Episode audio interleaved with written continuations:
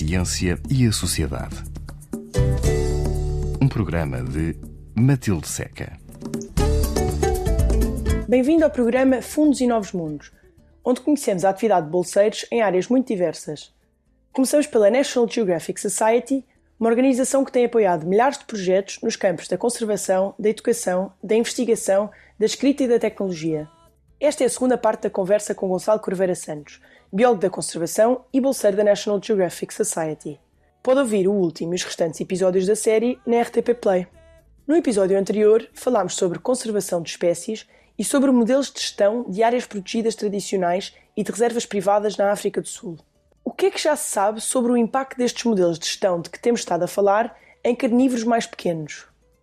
Só uma nota aqui, Matilde, não é necessariamente sobre os carnívoros mais pequenos. O meu foco não era nos, nos mais pequenos, o meu foco era na, nos carnívoros que não, estão, não são direc, diretamente alvo desta gestão intensa, ok? E que têm a capacidade de, de passar, transpor essas vedações, portanto, ocorrem nestas diferentes áreas são geridas de forma tão diferente como temos vindo a, falar até agora. Isso, claro, vai desde os carnívoros mais pequenos, ok? Como, como, como as genetas, os magustos, que é carnívoros muito pequenos, até carnívoros de facto de grande dimensão, ok? Como as hienas e os leopardos. A grande questão é que espécies como os leões, as chitas ou os cães selvagens estão restringidos a estas vedações ou por serem tão valiosos, por exemplo, ou fonte de conflito tão grande, quando um leão sai por algum motivo, ou porque há uma abertura na vedação, sai para outra área, e existem esforços ativos do relocar, do apanhar e do relocar na reserva original, ok? Para estas espécies em que eu me foquei, que é o que eu chamo no, no meu paper espécies free ranging, ok? Isso não acontece. Portanto, nós sabemos que elas ocorrem naquela paisagem como um todo, ou podem ocorrer, não é? Foi isso que eu fui avaliar, e conseguem movimentar-se. E esse é que era o grande foco. Então, como é que essas espécies estão desconectadas da gestão como é que elas respondem então a este mosaico? Porque estas espécies não são reintroduzidas, ok? Tipo, não foram reintroduzidas, simplesmente estão a responder naturalmente a todas estas medidas de gestão que são feitas. E como é que eu fui estudar isso? E, e isso acho que é a parte muito interessante, muito interessante do nosso trabalho, é que fomos para uma, para uma paisagem específica no Nordeste da África do Sul, numa província chamada uh, KwaZulu-Natal, a terra dos Zulus, uh, onde numa área contínua, ok, espacialmente contínua e de uma dimensão relativamente reduzida, não é? em termos de, de, escala espacial, nós encontramos uma das áreas protegidas, formalmente protegidas, mais antigas da África do Sul, que está diretamente adjacente a uma reserva de ecoturismo privada, que por sua vez está diretamente adjacente a uma fazenda de caça comercial, aliás, a um conjunto de fazendas de caça comercial, que estão também adjacentes áreas humanizadas de comunidades tribais de luz. Tudo num contínuo espacial. E, portanto, isto é uma abordagem que nós chamamos em ciência quase experimental, não é? de ver nesta paisagem que estas espécies free-ranging podem, uh, podem explorar como um todo, como é que elas distribuem e respondem a estes modelos alternativos de conservação e de gestão. Lá está. E como é que isso é analisado? Como é que se sabe? Como é que nós vamos estudar estas espécies? Não é? E aqui é, é todo o desafio de estudar uh, carnívoros, é? porque os carnívoros são espécies muito elusivas, normalmente ocorrem a baixas densidades, muitas delas são noturnas, portanto é, é muito difícil. Aqui nós recorremos a uma metodologia que tem, tem vindo a crescer muito ao longo das últimas décadas, maioritariamente por avanços tecnológicos, que é o chamado armadilhagem fotográfica, um, que são uns dispositivos, umas câmaras fotográficas que são ativadas por uma combinação de movimento e calor, que nos permitem tirar uma fotografia sempre que um animal passa em frente à câmara. Então, o que nós fomos fazer foi, nesta, nesta área, nesta área como um todo, que é composta por estas várias uh, propriedades uh, que eu falei, estabelecemos uma, uma rede de câmaras fotográficas, cerca de quase 300 câmaras fotográficas ao longo deste, deste contínuo, que foram fotografando os animais que passavam em frente a estas câmaras, que nos dava informação que espécie passou, quando e onde e recorrendo a uma série de, de ferramentas estatísticas e matemáticas é, complexas, que não é de todo interessante estar a, estar a falar aqui, nós conseguimos descrever que espécies, quantas espécies e onde é que elas estão e permite-nos fazer estas comparações entre as, as diversas áreas que compõem este gradiente. E já se consegue tirar alguma conclusão em relação a estes modelos de gestão, de se, se é adequado ou não a estes carnívoros que estudou? Neste caso, nós focámos em duas métricas principais, ok? Simplificando um bocadinho, que é qual é que é a composição da comunidade em, cada uma das áreas, portanto, que espécies ocorrem e quantas espécies, não interessa quão comuns são, mas simplesmente só ocorrem naquela reserva, ok? E depois, qual é que é a distribuição de cada uma dessas espécies dentro de cada reserva, portanto, simplificando, em quantas câmaras é que essas espécies ocorrem, o que nos permite ter uma ideia de quão comuns é que elas são nessa, nessa área, que é indicativo da sua abundância. Isso é uma coisa muito difícil de estimar diretamente, ok? Quantos indivíduos é que estão lá, mas dá-nos uma indicação se são mais ou menos comuns, o que é uma métrica importante, tanto da diversidade, em termos da riqueza específica, o número de espécies, como quão comuns, quão abundantes é que as espécies são num determinado local, são duas métricas bastante importantes do ponto de vista da conservação e da gestão das populações. E foi isso que nós fomos observar um bocadinho de diferenças entre áreas. Perceberam logo que também se havia algumas espécies que eram menos comuns?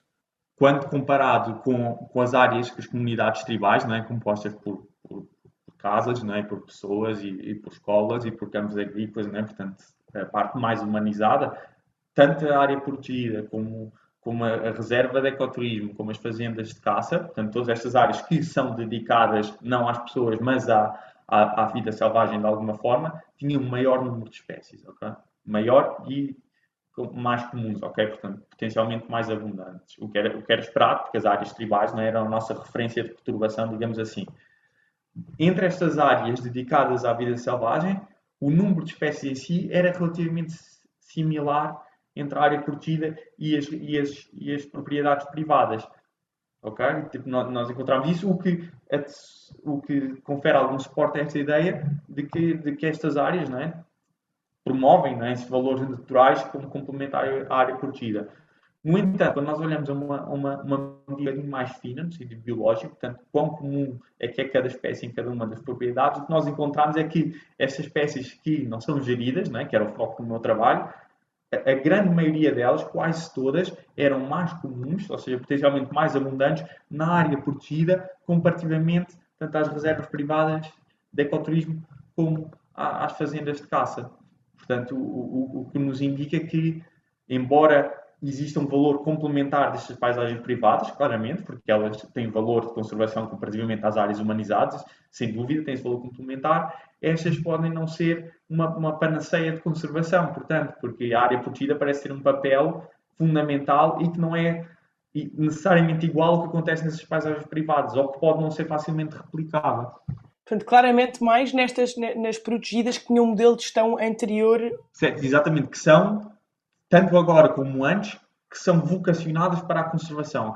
A prioridade daquelas áreas é a conservação da natureza, não é um negócio. Claro que também tem negócios de ecoturismo e tudo isso, mas a prioridade é a conservação e tu tocaste numa, numa nuance que é, que é muito importante aqui, não é? Que, é, que é? que é a escala temporal destas medidas. E isso é, é uma das ideias que nós levantamos com o nosso trabalho, como sendo muito importante nesta discussão da diversidade de, de estratégias de conservação e de, e de, gestão da via selvagem, que é questão do tempo. Okay? Que basicamente a área protegida está lá há muito tempo, é uma das áreas protegidas mais antigas da, África do Sul. Esta área protegida foi declarada há mais de 100 anos. E isso é uma coisa que não é replicável. Okay? Tipo, não é replicável. Tu não podes simplesmente, ok, agora quero fazer uma reserva nova, não podes replicar 100 anos de, de conservação. É? E, e, isso é um ponto muito importante, principalmente para as espécies que têm que recolonizar e, e que as populações respondem de uma forma natural. Tu, enquanto foste lá na, e, e, pudeste reintroduzir leões, não o fizeste com espécies mais pequenas. Okay? Portanto, isso pode ser um fator muito importante.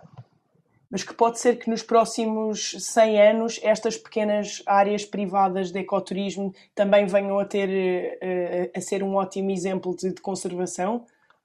Isso, isso, é uma questão que eu, que eu, gostava de responder, mas que no fundo ainda não sabemos, mas é exatamente esse tipo de questões que, que surgem naturalmente dos, dos, resultados do trabalho que nós, que nós fizemos, né? porque claramente a mensagem que surge aqui é que as áreas protegidas formal, formais ou, ou, que são formalmente protegidas a longo prazo parecem ter um papel que não é replicável, ou que não é facilmente replicável.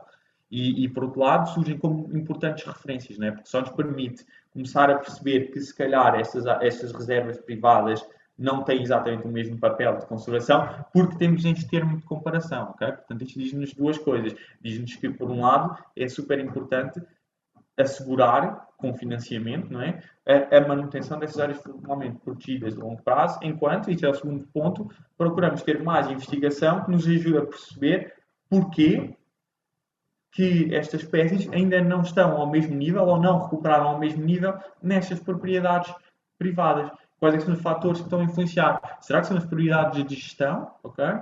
Será que é só uma questão de tempo? E se dermos tempo, a coisa fica mais similar? Nós ainda não sabemos. E é esse tipo de investigação que nós, que nós estamos a fazer e que eu, que eu próprio estou a fazer em outros trabalhos. Né? Por exemplo, um ponto interessante aqui é, diz respeito às próprias prioridades de gestão relacionadas com algumas espécies de carnívoros. Nós sabemos que os carnívoros se influenciam uns aos outros, não é? Portanto, naquilo que nós chamamos de relações intra-guilda, que é o termo complexo ecológico, mas basicamente nós sabemos que os carnívoros são dominantes perante os outros, isso é muito fácil de perceber, não é? que um leão vai ser sempre dominante perante um chacal, não é? uma espécie mais pequena. Agora, pensando, traduzindo isto para o contexto de gestão, numa reserva privada que o foco é ter leões para mostrar aos turistas, não é? quando uma das espécies subordinadas, como nós dizemos, que não são dominantes, entra naquela paisagem, ou está naquela paisagem, está exposta a esta pressão de uma população de leões que é ativamente gerida e que é muito intensa. Quais é são as implicações ecológicas disso para estas espécies? Isso são questões que importam perceber, não é? Por outro lado, pegamos nas fazendas privadas. Aí estas espécies subordinadas não têm esse problema, porque essas espécies não, dessas áreas não têm leões, porque os proprietários não querem ter leões, porque os leões comem as espécies que eles estão a tentar vender, certo? No entanto, algumas dessas espécies também comem essas espécies, essas espécies de presa, e portanto também estão expostas a conflito. Portanto, não estão expostas à pressão dos leões, mas estão expostas ao conflito com os humanos. Qual é que é o outcome disto? É, é complexo, mas é, é muito interessante.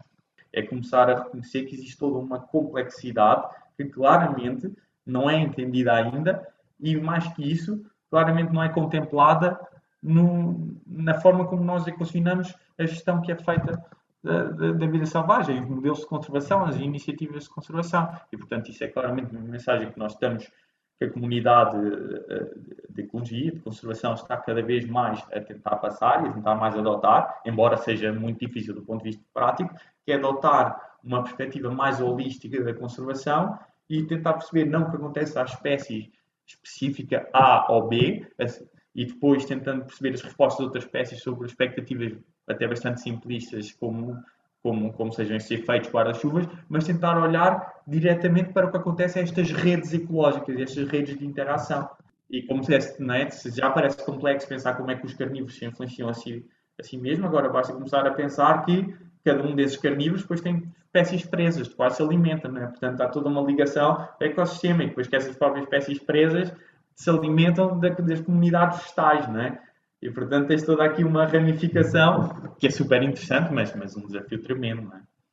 E como é que era um dia, um, um dia normal de trabalho lá, lá nesta reserva? Ok, um, um dia normal. Portanto, basicamente o, meu método, não é? É todo baseado nessas armadilhas fotográficas que eu te falei, não é? E, e, e parece, parece fácil, não é? Dizer que temos uma rede de, de 300 câmaras é, por esta área, mas, mas cada uma daquelas câmaras tem que ser posta, foi posta por mim, é, naquele local, e, e, e, e distantes um, dois quilómetros uma da outra, é, em sítios difíceis de aceder, uh, sítios com, com esta megafauna que falámos, é, alguma dela perigosa, não é, e portanto o meu trabalho passava por, numa primeira fase, ir colocar todas estas câmaras, depois ir vendo fazendo o check de todas estas câmaras para ir trocando as baterias, para recolher a informação dos cartões de memória, para ajustar erros, porque as câmaras eram derrubadas por elefantes, que se calhar não gostava que aquela câmara estivesse ali, portanto tirava. O rinoceronte também não gostava que aquilo era a árvore onde ele marcava território e, portanto, resolveu partir a minha câmara.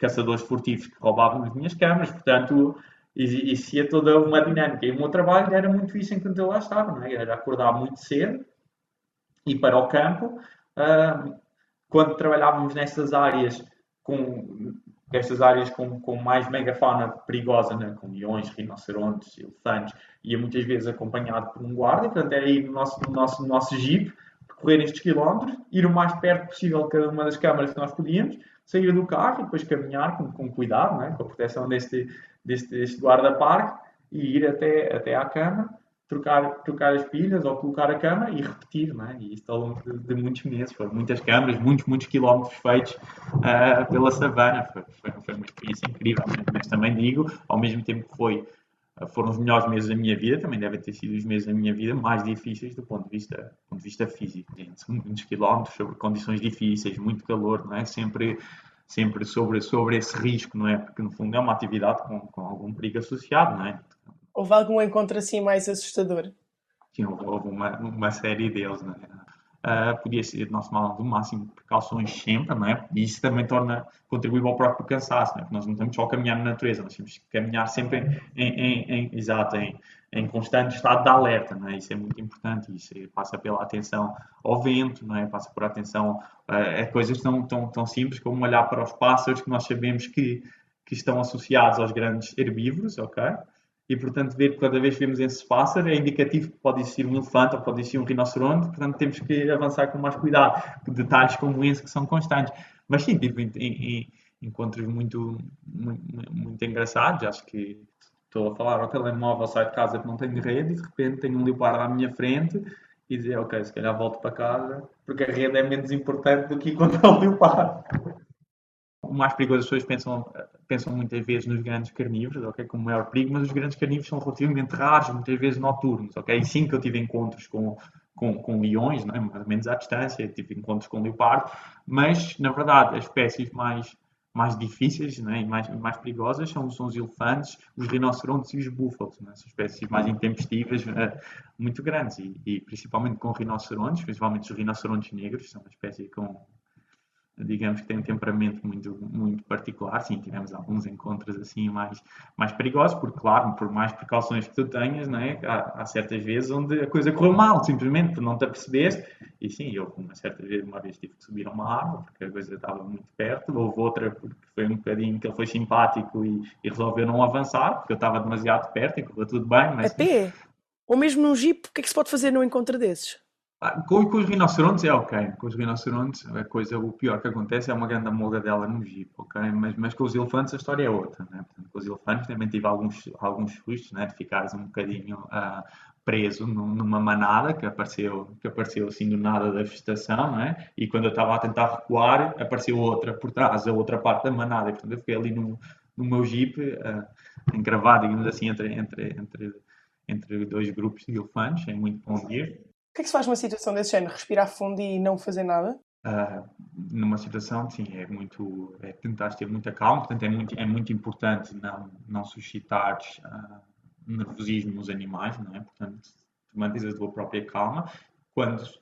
Aliás, a principal regra é tentar não pôr em situações complicadas, ok? Essa é a regra número um.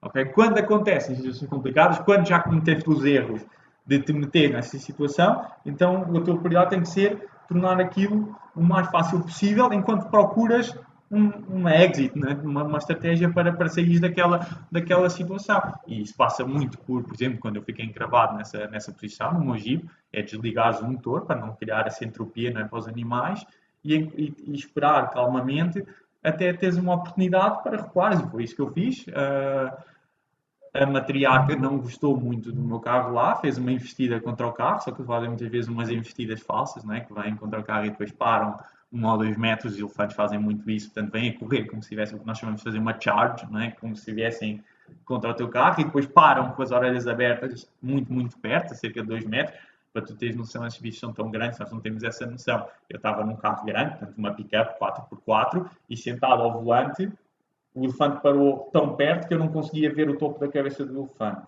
do, do meu carro, ok? Sim, claro que eu fiquei branco, não é? Estou aqui a contar essa história, mas eu fiquei absolutamente branco. Mas depois ela acabou por, por recuar e, e, e, a manada atrás saiu. Eu consegui muito rápido explorar a oportunidade, fazer marcha atrás e voltar para trás. Mas isso foi no carro. No carro tu sentes sempre, apesar de tudo, um bocadinho mais seguro. A, a, a, pé, a pé é mesmo muito importante não seres apanhado assim em, em contrapé, né? Isso é, é, muito importante porque tu vais acompanhado de um num guarda, não é? Mas para já, essa é uma situação que tu esperas nunca, nunca, nunca utilizar, não é? Que é, que é chegares ao ponto onde o guarda tem que disparar contra o animal para te proteger, não é?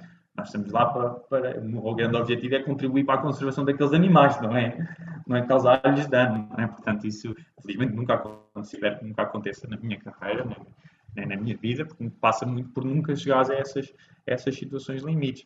E quando aconteceram género de situações, foi erro ou uma distração que falhou qualquer coisa? É aquela coisa tu a posteriori, não é? Claro, tu podes sempre pensar e, e pensar, se calhar, porque é que eu não reparei que aqueles animais estavam ali, não, não houve nenhuma pista, mas a verdade é que tu estás a fazer muitos quilómetros, né? e às vezes simplesmente o animal pode ser uma coisa tão simples como ele estava quieto, estava a dormir, e portanto não houve barulho nenhum, e não tinhas como ter nenhuma indicação que aquele bicho estava ali, e a sinuosidade do trilho que estavas a seguir levou-te com que tu não tivesse uma, uma visão, não conseguisses ver mais distante, e quando vês já estás numa situação de risco que não devias estar. Gonçalo Corveira Santos, muito obrigada por ter partilhado connosco esta experiência, que foi trabalhar eh, na savana em KwaZulu do Natal, como biólogo da conservação e como bolseiro da National Geographic Society. Este episódio fica disponível na RTP Play e encontramos-nos de hoje a oito dias. Até para a semana!